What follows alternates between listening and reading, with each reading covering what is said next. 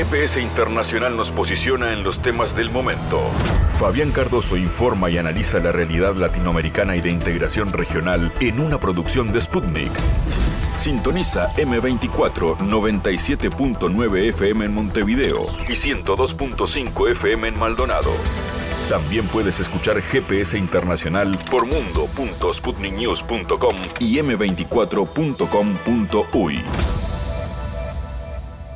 Nuevo GPS Internacional, temas que marcan la agenda política de América Latina. En este caso, vamos a hacer referencia a lo que está sucediendo a nivel de esta cumbre vinculada a la Amazonia, donde varios países están planteando sus propuestas, su mirada sobre esa importante región del continente. Ha sido clara la mirada también vinculada a lo medioambiental y a lo político que ha planteado en este caso el presidente de Brasil, Luis Ignacio Lula da Silva, pero llama la atención la participación de Perú y de la presidenta Dina Boluarte, que ustedes saben ocupa allí un lugar provisional luego de la salida de Pedro Castillo. ¿Qué tanto provoca como cambio en la realidad política de Perú este viaje, que además eh, es polémico, porque eh, la presidenta, al no tener vicepresidencia, tiene que gobernar a distancia, vía remota, desde esta cumbre eh, que se desarrolla en Brasil. Vamos a analizar todo esto y la influencia que tiene Estados Unidos en esta agenda, sobre todo en Perú, con el analista Ricardo eh, Soberón. Hablaremos de Brasil también, de su política local,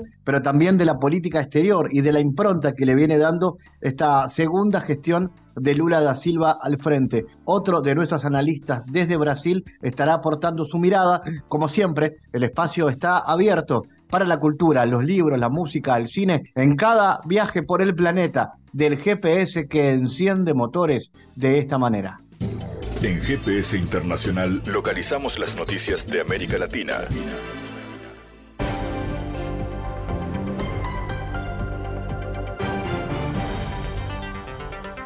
Espacio ahora de noticias. Mark Stanley, embajador de Estados Unidos en Argentina, ha buscado reunirse con todos los precandidatos a presidente de las principales fuerzas políticas. El politólogo argentino Jair Sibel dijo a Sputnik que detrás del supuesto tono amigable del embajador está la preocupación de Washington por no perder el dominio financiero de Argentina. Con su visita a la sede de campaña de Juan Grabois, uno de los precandidatos a presidente de Argentina por la coalición Unión por la Patria, el embajador estadounidense en Buenos Aires Mark Stanley, logró uno de sus objetivos, poder tomarse una fotografía con todos los precandidatos de las fuerzas políticas principales. La reunión con Grabois, un precandidato surgido de los movimientos sociales y con una marcada agenda antiimperialista, representó un desafío para el perfil de Stanley. El dirigente argentino rechazó la invitación para concurrir a la embajada estadounidense, por lo que el diplomático norteamericano debió asistir a las oficinas del precandidato, adornadas con fotografías de Fidel Castro, Evo Morales, Lula y Hugo Chávez. Con el respaldo de diversas figuras del gobierno nacional, la coalición se encamina hacia la ambiciosa misión de disputarle a Juntos por el Cambio el control que tiene sobre la ciudad argentina de Buenos Aires desde el 2007. Ante la interna que tendrá lugar en el oficialismo local, Unión por la Patria lleva un candidato de unidad ajeno al peronismo. Este 8 de agosto, frente al público que colmaba el Teatro Gran Rex, ubicado en el centro porteño, Unión por la Patria, la alianza gobernante a nivel nacional pero opositora en la ciudad de Buenos Aires, jugó todas sus fichas por Leandro Santoro, el candidato que buscará ser la sorpresa y terminar con 16 años de hegemonía de propuesta republicana en la capital del país.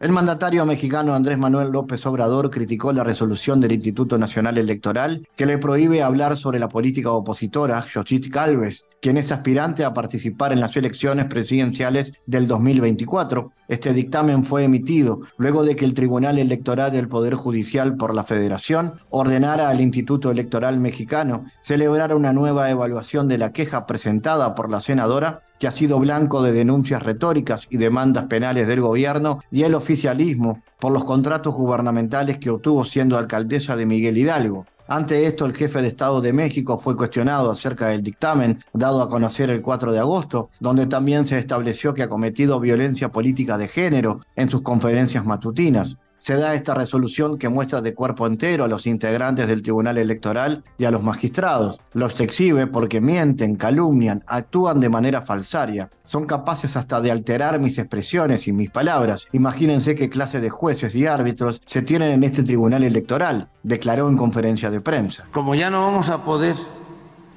este, dar a conocer estas cosas, ¿no tienes ahí lo de Xochitl?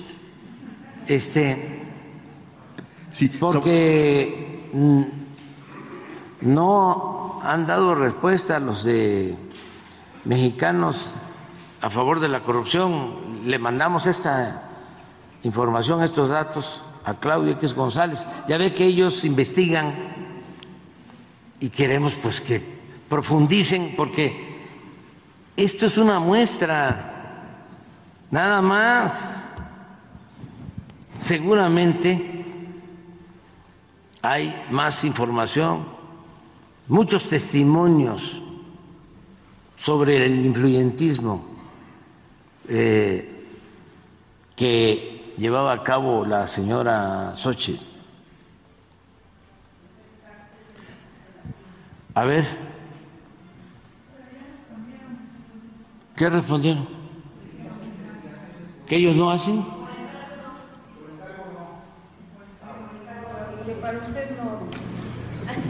Ah. Miren, esta es una empresa. Préstame.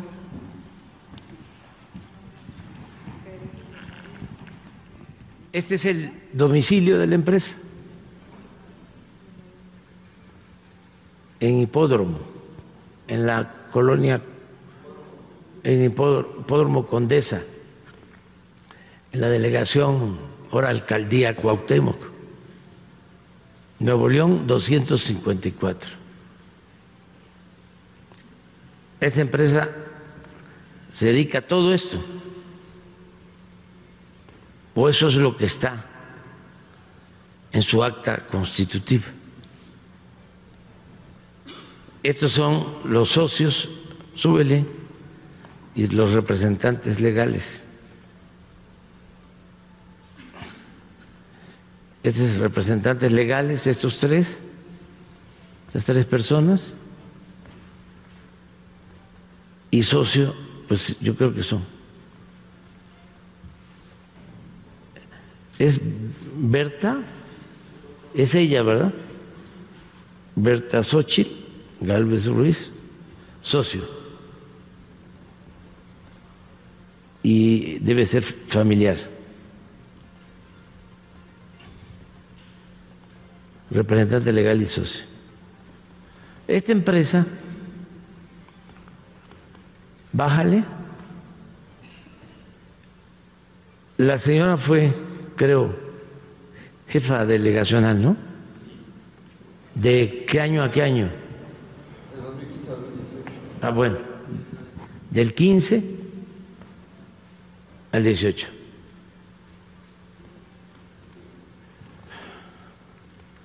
Nada más del sector público, ¿sí? Obtuvo estos contratos, uno de tres millones de la Secretaría de la Defensa en el 15, otro muy poquito del Instituto Nacional para la Evaluación de la Educación de 43 mil, o sea, como tres millones cien mil. Luego, al año siguiente ya subió a 15 millones de la defensa y 344 mil de el Instituto Nacional para la Evaluación de la Educación. Y luego ya el Instituto Nacional ya le aumentó a 2 millones 258 Ah, y en el 18 sí le aumentó más, a 6 millones.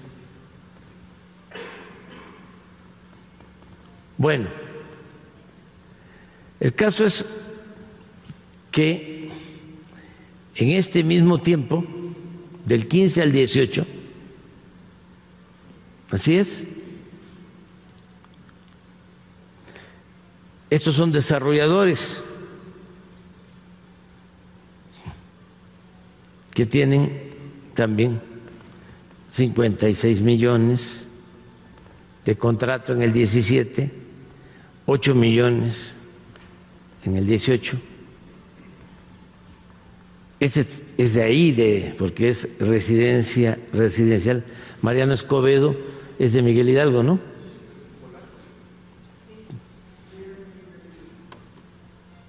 ¿997? 43 millones en el 17, 24 millones en el 18. Este es un fideicomiso, 11 millones, 6 millones y 32 millones. Bueno, esta empresa, en total, del 15 hasta la fecha, facturó 1.065 millones. La empresa de la señora Xochitl. Una.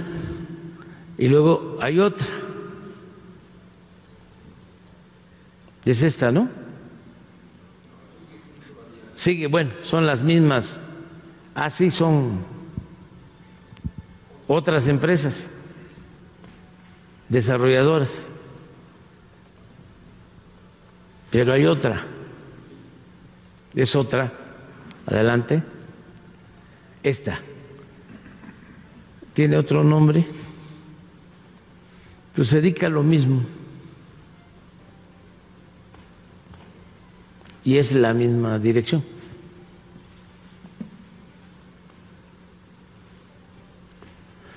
Se dedica lo mismo. Igual, ya no está la señora. Sí, pero sí está un familiar.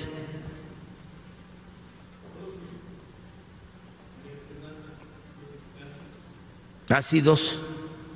Sí, sí, dos.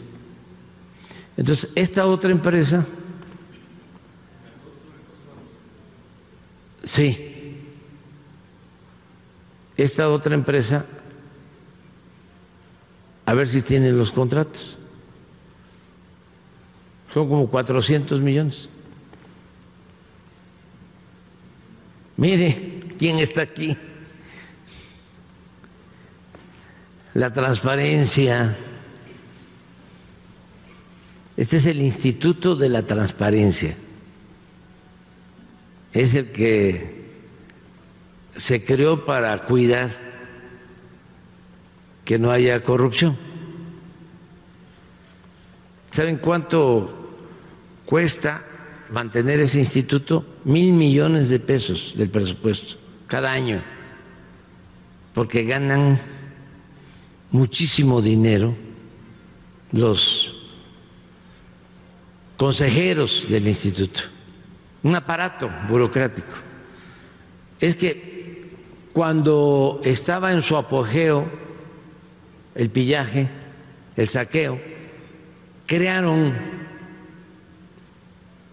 eh, estos institutos de la transparencia, la anticorrupción, supuestamente para cuidar que no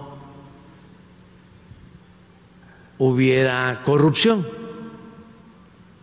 Pero todo era una farsa, todo es todavía porque existen estos institutos que crearon, los montaron durante el periodo neoliberal para eh, fingir de que no iba a haber corrupción. Pero lo cierto es que todos estos institutos son alcahuetes, es decir, sirven para legitimar el saqueo, la corrupción. No solo son encubridores, sino que le cuestan mucho al pueblo mantener estos institutos. Son institutos eh, que cuestan mucho y no sirven más que para eh, la complicidad en actos de corrupción. Pero miren, ¿cómo no va a defender la señora al Instituto de la de la información, de la transparencia? Y luego también empresas, universidades, en total 406 millones. Las dos empresas, un poco más de 1.400 millones de pesos.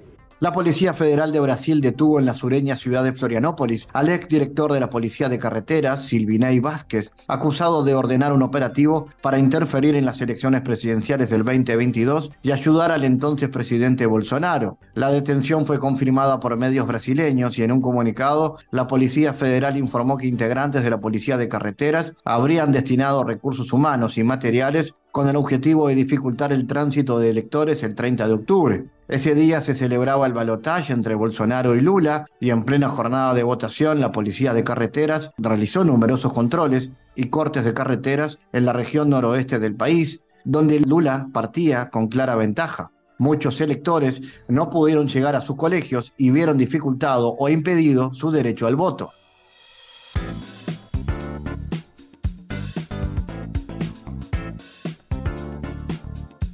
Bueno, el presidente ucraniano Volodymyr Zelensky ha criticado a su homólogo de Brasil, Luis Ignacio Lula da Silva, por sus propuestas sobre el arreglo en Ucrania, incluidas las garantías de seguridad para Rusia, y agregó que si Lula quiere decirle algo, que se siente y que lo diga.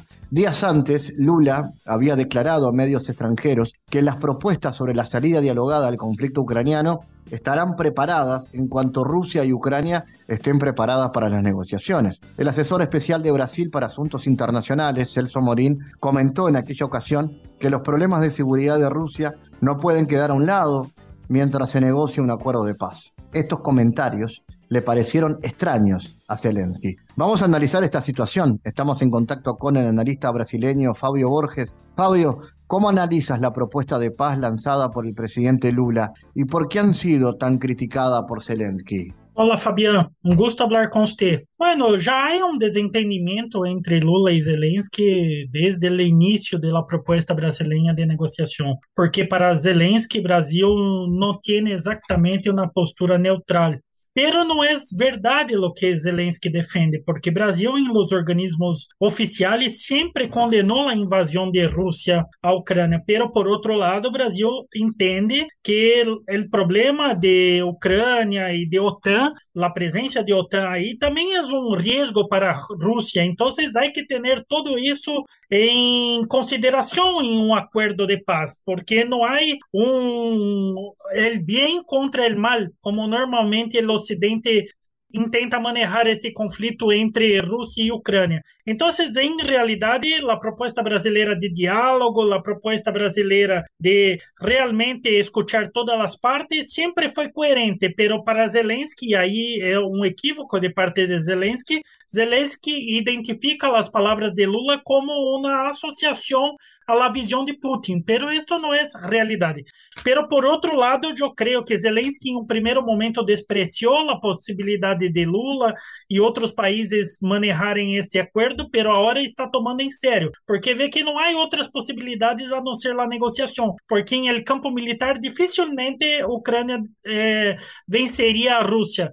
Então, em este sentido, eu creio que é um passo de trás por parte de Zelensky, que agora realmente vê a possibilidade de diálogo, pero aí queria que Lula tuviera uma posição que não seria neutral, exatamente condenando a um maço Rússia. Então, há que abrir esse diálogo e Lula tem esse papel. O que chamou a atenção há um dia é que o próprio secretário de Estados, de Estados Unidos, eh, Anthony Blinken, solicitou a Brasil que se haga esta mediação, especialmente em relação aos acordos de granos, e vê Brasil como um possível interlocutor entre Estados Unidos e Rússia. Então, se chama a atenção tanto a posição de Zelensky como de Blinken, que agora realmente repõe Brasil aí em uma posição de um protagonista em um conflito que não é tão fácil ser protagonista em las negociações internacionais. En esa línea, justamente, Fabio, ¿qué potencialidad crees tú que tiene Brasil para mediar en el conflicto y cómo ha reaccionado Occidente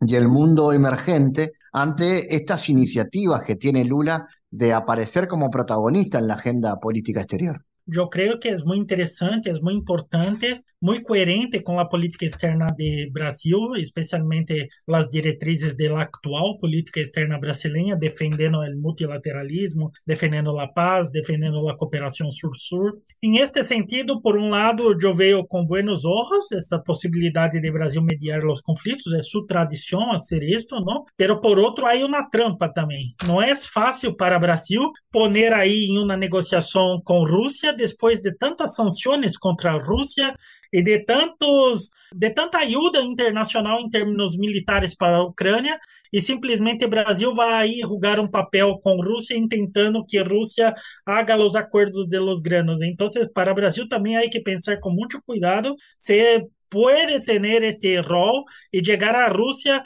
solicitando una negociación en algo que el Occidente siempre fue muy agresivo contra Rusia. Entonces hay que ver con calma eso para que Brasil no sea usado por las grandes potencias para intentar disuadir Rusia, siendo que Rusia no, no llevaría en serio una propuesta de este tipo. ¿Cuáles son, Fabio, los grandes desafíos que tiene Lula en materia de política exterior? ¿Y qué diferencias visualizas respecto a otros mandatos de Lula, eh, donde, bueno, también fue eh, protagonista? ¿Busca otra vez Brasil liderar a la región en estos tiempos de cambio en el orden internacional? Yo veo puntos positivos, pero também novos desafios. O contexto internacional deste mandato de Lula é muito distinto do contexto dos do, dois primeiros mandatos de Lula.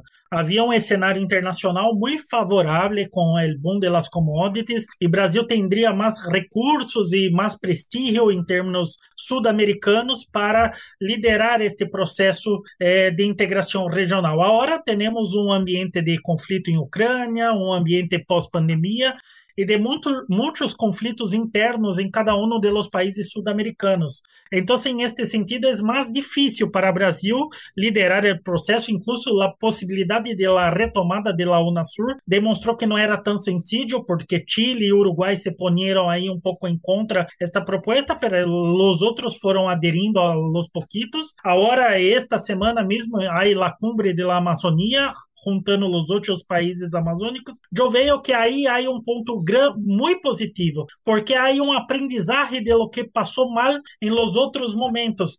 Então, eu creio que há uma retomada desses processos de integração, há que ter prudência, porque não será to todo sencillo, pero com este conhecimento, com o aprendizagem que, que ha, ha tenido de los últimos anos, de lo que passou mal, para que estas instituições sejam mais sólidas, mais sostenibles. Com este conhecimento, há possibilidade de construir melhores propostas. E eu creio que o Brasil está mais maduro em este sentido e seu liderazgo em estes processos, apesar de todas as dificuldades, talvez em este momento seja mais inteligente de lo que foi anos detrás. Fabio, hay una buena oportunidad entonces para relanzar los organismos de integración, por ejemplo la UNASUR, y que ahí Brasil cumpla un papel? Sí, porque en este ambiente internacional mucho más difícil, no hay mucha otra salida para disminuir nuestra vulnerabilidad externa do que trabajar en coordinación entre os países da região. Há complementariedade, há coordenação política e econômica entre esses países, e para enfrentar esses desafios, quanto mais coordenado, quanto mais planeado estiver o que a América Latina quer do mundo, seria melhor para todos. Eu creio que vai haver, aos pouquitos, um processo de convencimento aos países vecinos, incluso os que não têm grande afinidade ideológica. Então, os interesses e o bom senso, eu creio que vai prevalecer em este sentido. pero um, ponto muito importante é que os organismos supranacionais acá de Sudamérica têm que ter mais aporte financeiro, mais estabilidade e mecanismos de defesa para problemas conjunturais, como a ascensão da extrema-direita em alguns de nossos países, que claramente boicotaram os processos de integração que foram criados em el início do século XXI. Fabio Borges, desde Brasil, gracias por tu análisis nuevamente para GPS. Gracias a usted, siempre un gusto. Analizamos los temas en GPS Internacional.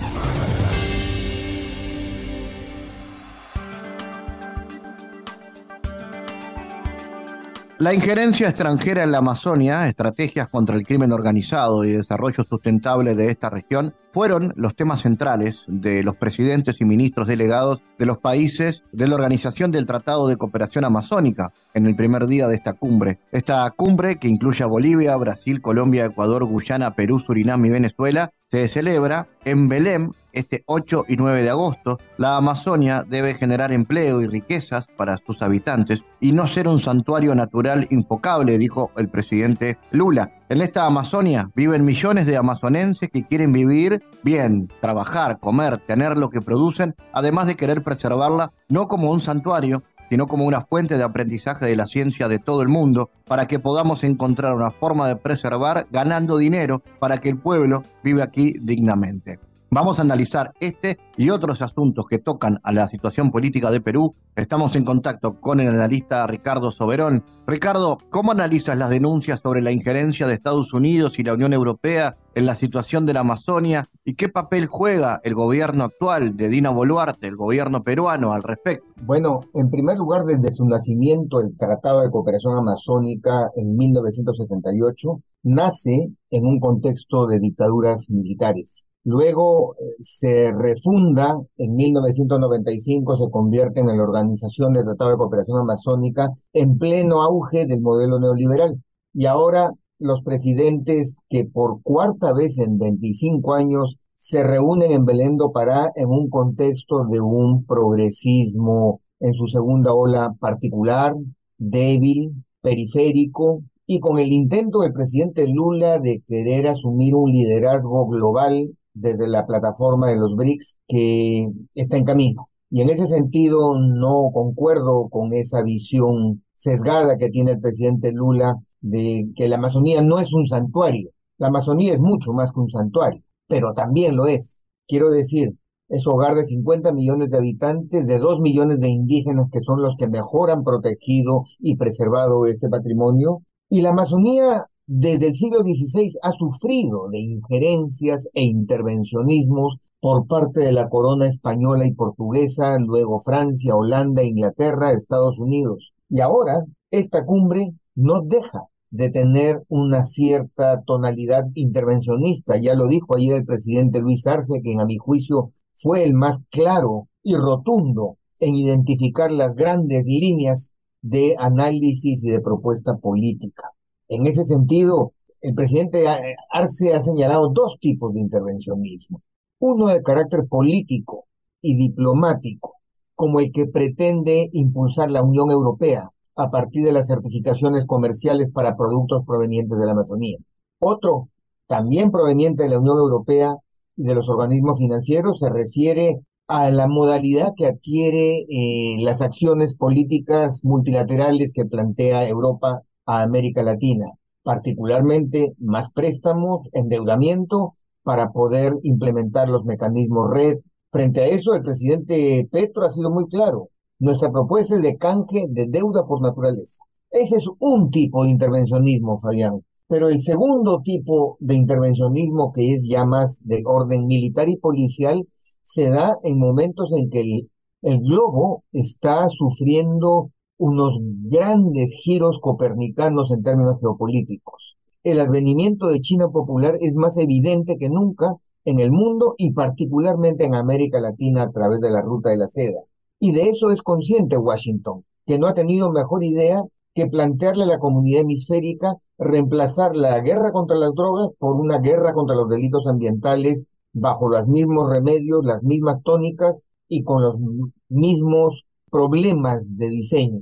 Es por eso que esta cumbre resulta siendo capital y estratégica, y en ese contexto, un gobierno ilegítimo, autoritario, débil y aislado, como el que representa la señora Dina Boluarte, se convierte en un factor estratégico porque le permite a Estados Unidos estar presente sin estarlo en Belén do Pará, le permite a Estados Unidos plantear e implementar sus propias propuestas de seguridad hemisférica en la región a partir del caso peruano. ¿Cómo podemos, de alguna manera, Ricardo, vincular esto con lo que está haciendo esa presencia cada vez más fuerte de los Estados Unidos en, en, Perú? La agenda, ¿cuál es la agenda de Estados Unidos en Perú y la región amazónica? ¿Y cómo se visualiza esto en cuanto al incremento de las tropas norteamericanas en el país que se ha venido denunciando? Mira, yo soy testigo privilegiado. Eh, yo era jefe antidrogas del gobierno del presidente Castillo el día 6 de diciembre tuve una reunión con la embajadora Lisa Quina de los Estados Unidos. Acababa yo de estar en, Washington pidiendo que no nos retiren fondos. Y la señora Quina me dijo, en pocos días va a tener respuesta de mi parte. Al día siguiente fue el intento de golpe fallido, fraudulento del señor Castillo y se dio la transición constitucional. Considero el caso peruano como el caso más perfeccionado de lo que hoy en día en geopolítica se llama el lawfare, que es el uso de mecanismos constitucionales, judiciales y legales para poder lograr cambios políticos en un determinado país. En ese contexto, considero que algunas agencias de inteligencia han logrado un giro del sistema político peruano a su conveniencia, echándole la culpa al expresidente Castillo de querer organizar un golpe de Estado. Si analizamos cómo ha reaccionado la Casa Blanca frente al proceso peruano, nos damos cuenta de ese giro. Primero, condenan el intento de golpe de Castillo. Luego, asumen la transición constitucional. Semanas después, al producirse las muertes de 49 personas directamente relacionadas a disparos de las Fuerzas Armadas y Policiales, se genera la preocupación por las muertes. Se piden el adelanto de elecciones. Luego, repentinamente, el secretario Blinken señala que hay que voltear la página y hace pocos días el presidente Biden le manda una carta a la presidenta Boluarte para seguir haciendo business as usual hasta el 2026. Aquí nos encontramos ante una situación esquizofrénica.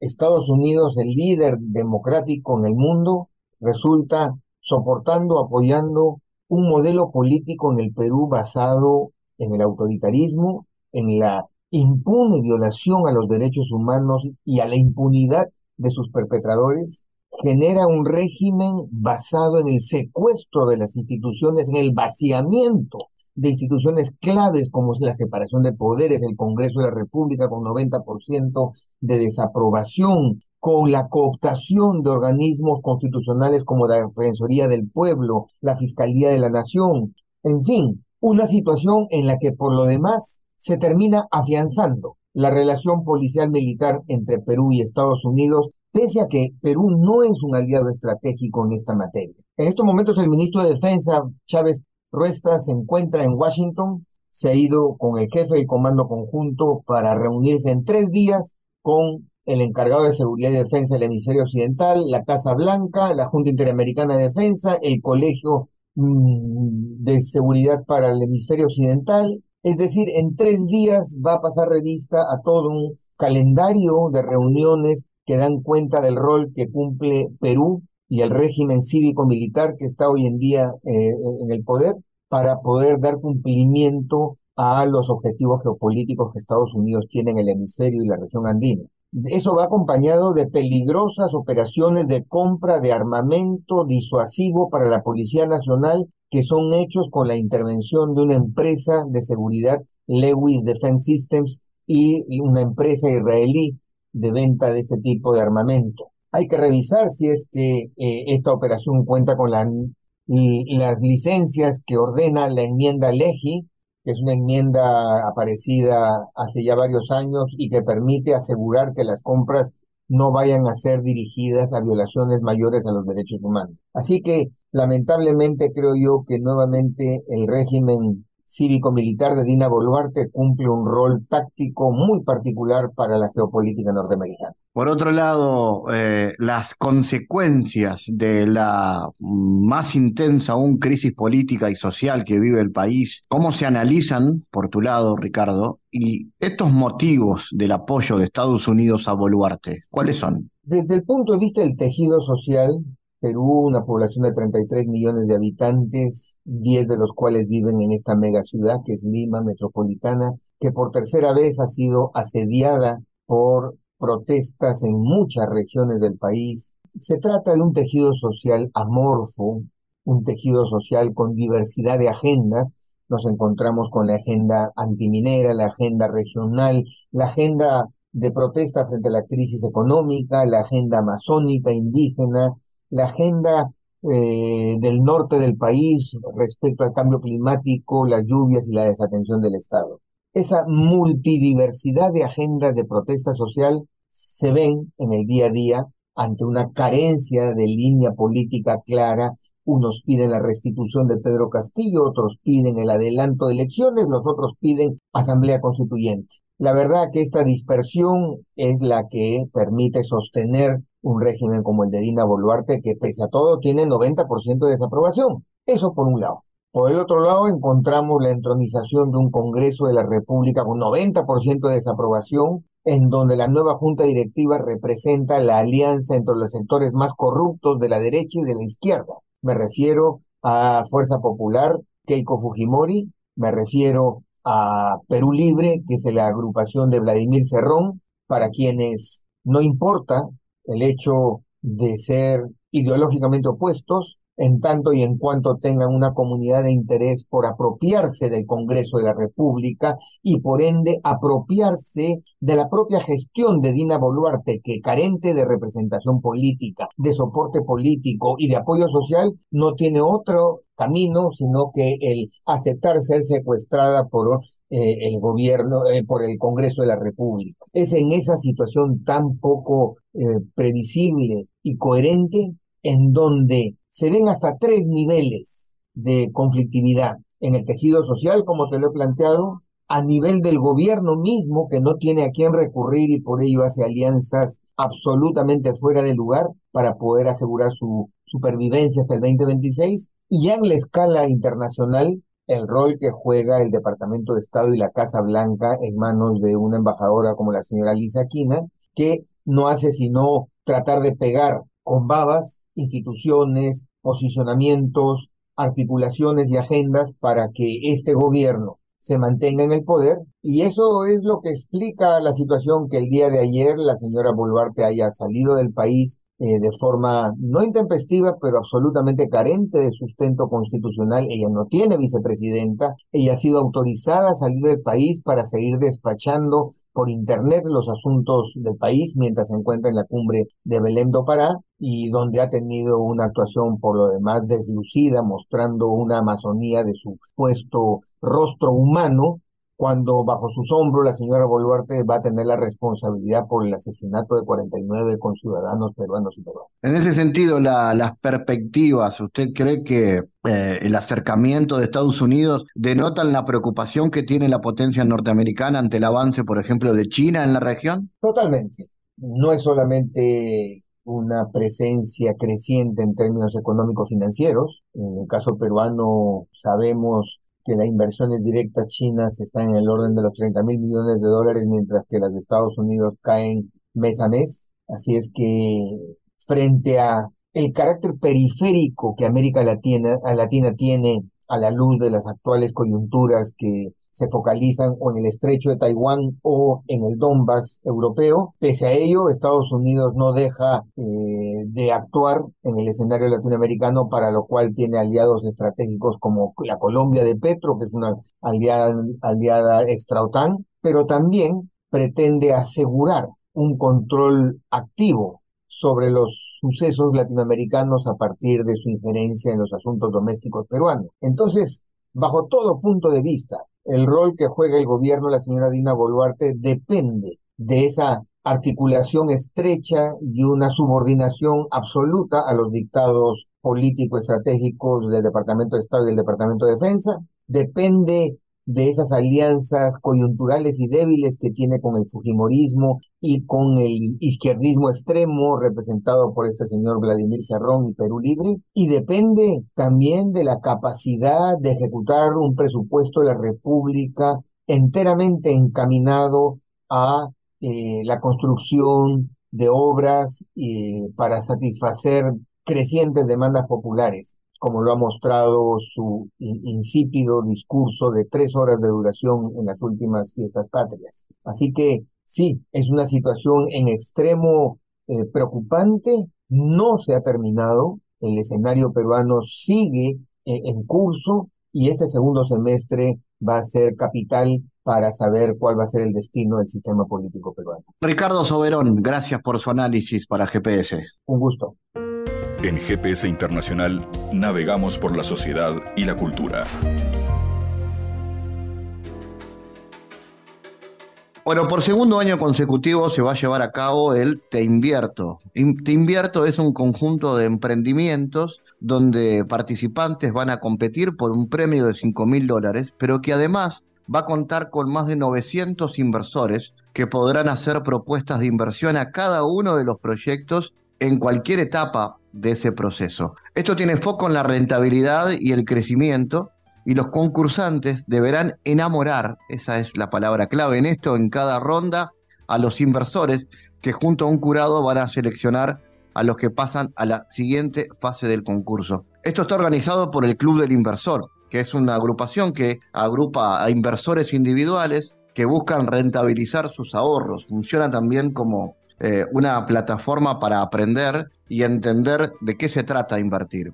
Vamos a conocer sobre esto, queremos saber más detalles, queremos también que conozcan de qué se trata tanto el Club del Inversor como eh, esta propuesta de emprendimiento. Rodrigo Álvarez es uno de los responsables del Club del Inversor, con él estamos en contacto y queremos saber, primero, Rodrigo, para ubicar, ¿qué es el Club del Inversor? ¿Qué se hace ahí? Y a partir de, ese, de esa respuesta, de qué manera proponen eh, esta nueva versión de lo que están planteando. Perfecto, bueno, muchas gracias por, por, el espacio. Nosotros como, como Club del Inversor somos una figura un poco extraña que no sé si existe en otros, en otros lugares, en otras regiones. A los que, nos, lo que nos pasó a nosotros es que en un momento nos dimos cuenta en un proceso de mejora de nuestras finanzas personales, que la realidad es que invertir no era opcional, era básicamente es una obligación que todos tenemos, porque hoy estamos en un contexto en el cual los sistemas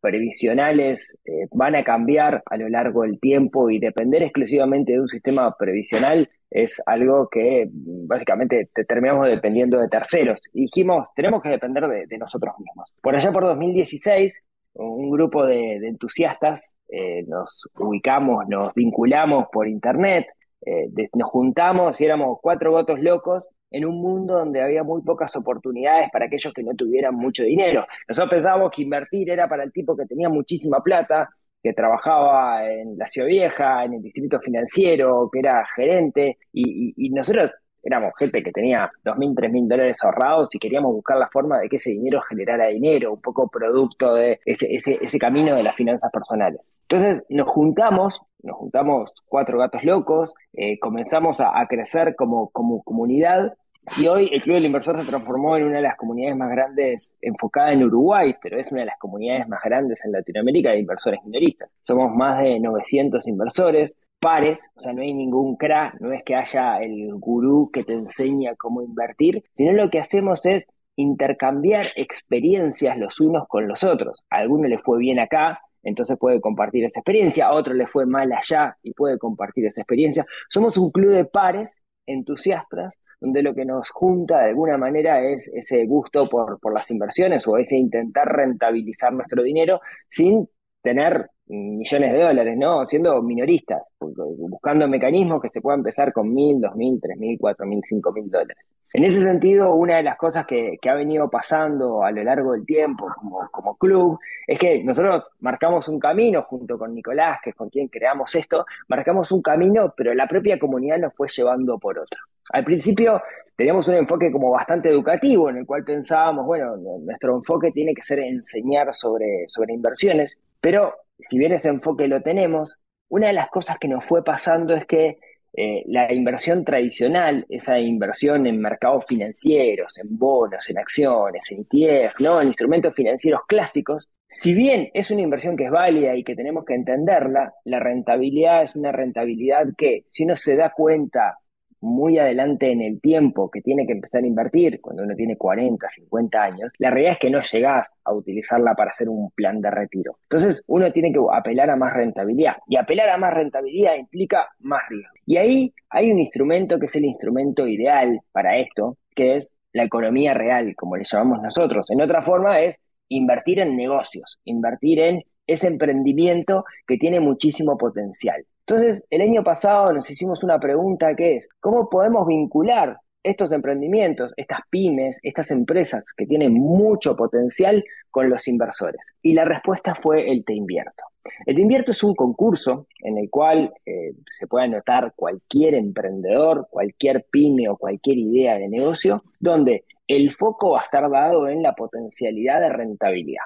Los concursantes, de los cuales se van a de todos los que entren se van a preseleccionar 16, van a hacer haciendo lo que se, haciendo lo que se llama un pitch, o sea, van a hacer un, discurso contando de qué va su negocio y eh, un jurado que va a estar constituido por los inversores del club, van a ir votando a ver quién pasa a la última, a la última etapa y va a haber un ganador. Y el ganador se va a llevar 5 mil dólares para que pueda desarrollar su negocio. Pero eso no es tanto lo importante. Lo importante es que todos los inversores del club que están buscando esa oportunidad en economía real van a poder ver en todas las etapas del proceso esas ideas de negocio y en cualquier etapa del proceso se van a poder acercar a esos emprendedores, a esas pymes, a esos empresarios y decirles, che, quiero ser parte, porque te puedo aportar capital, porque te puedo aportar conocimiento, porque puedo ser tu socio tecnológico, porque puedo ser eh, tu socio administrativo, puedo ser tu socio contable, y de esa forma lo que buscamos es que se arme una sinergia entre aquellos que tienen las ideas y los proyectos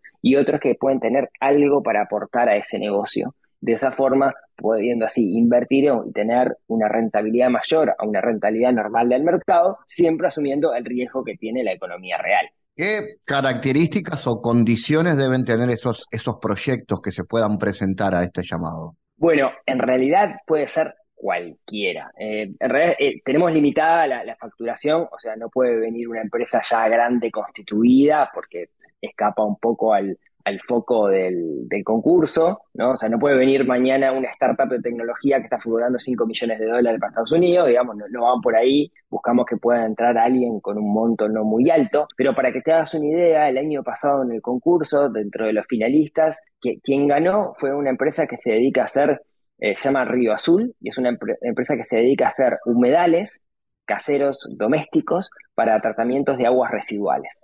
Es, su objetivo es aquellos que no tienen saneamiento y, tienen pozo negro, cambiar el pozo negro por un humedal. Básicamente es un cantero. Entonces reciclan el agua, el agua contaminada de sus propias casas. Fue un proyecto que era una idea y durante el concurso se concretó, se hizo y consiguió, no solamente ganaron el premio, sino que además consiguieron inversión por parte de los socios del club. Pero de la misma forma participó de repente empresas que se dedicaban a costura, empresas que se dedicaban a hacer software, empresas que se dedicaban a, eh, no sé, por ejemplo, uno de los finalistas lo que hacía era eh, filmaba filmaba de forma automatizada partidos de fútbol 5, entonces cuando vas a jugar fútbol 5 con tus amigos tenías como un resumen del partido hecho con inteligencia artificial por parte de las cámaras, a ese, a ese nivel.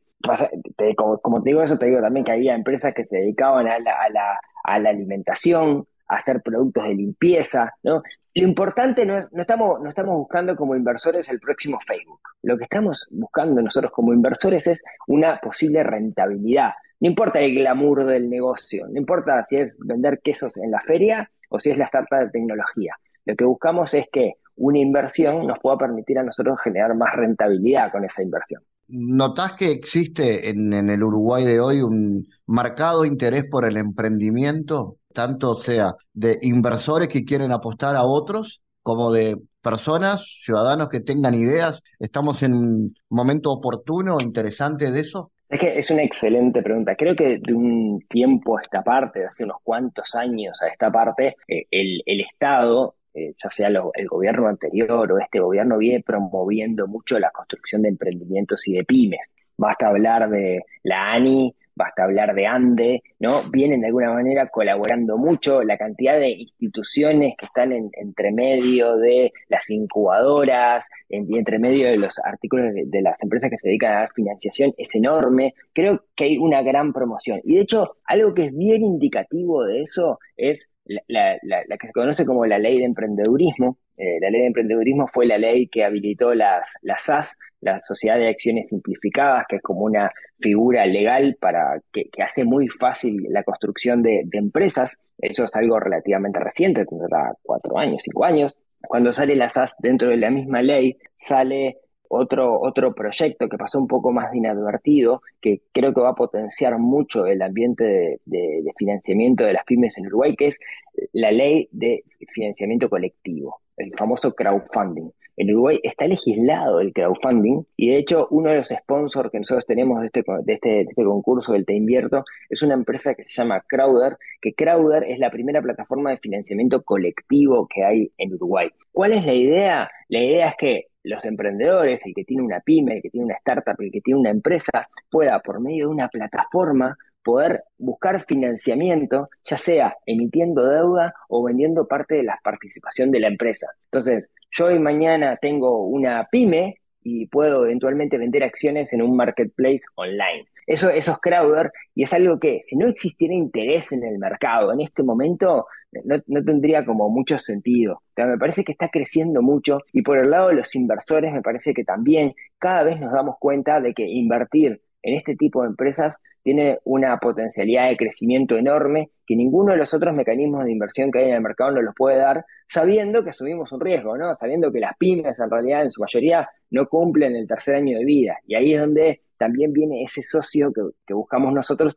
que no solamente sea alguien que aporte dinero, sino que aporte conocimiento, que aporte gestión y que, o referencias y que pueda ayudar a que esa pyme salga adelante. Bien, Rodrigo, entonces dame detalles porque mucha gente puede estar escuchando ahora y bueno, le, gustó la idea. ¿Cómo hace para formar parte de Te Invierto? Para formar parte del Te Invierto tienen que anotarse en clubdelinversor.uy barra concurso, ahí se anotan eh, y van a poder, eh, es un formulario y en ese formulario van a poder dejar los datos del emprendimiento.